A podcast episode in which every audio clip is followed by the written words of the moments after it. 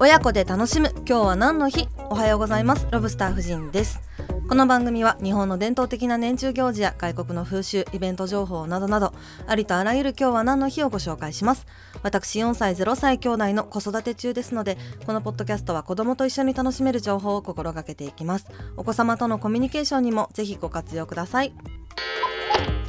それでは本日3月1日からは春季全国火災予防運動が始まります。3月7日までの1週間です。空気が乾燥して火災が発生しやすい時期ですので毎年この時期に、え、火災予防運動をやっています。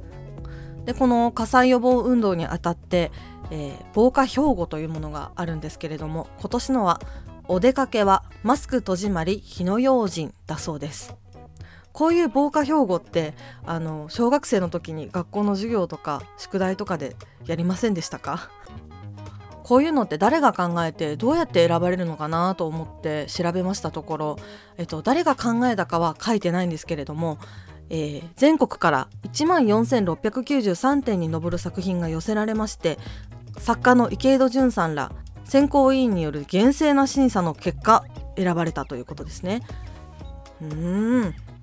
皆さん乾燥していますので火の元お気をつけください。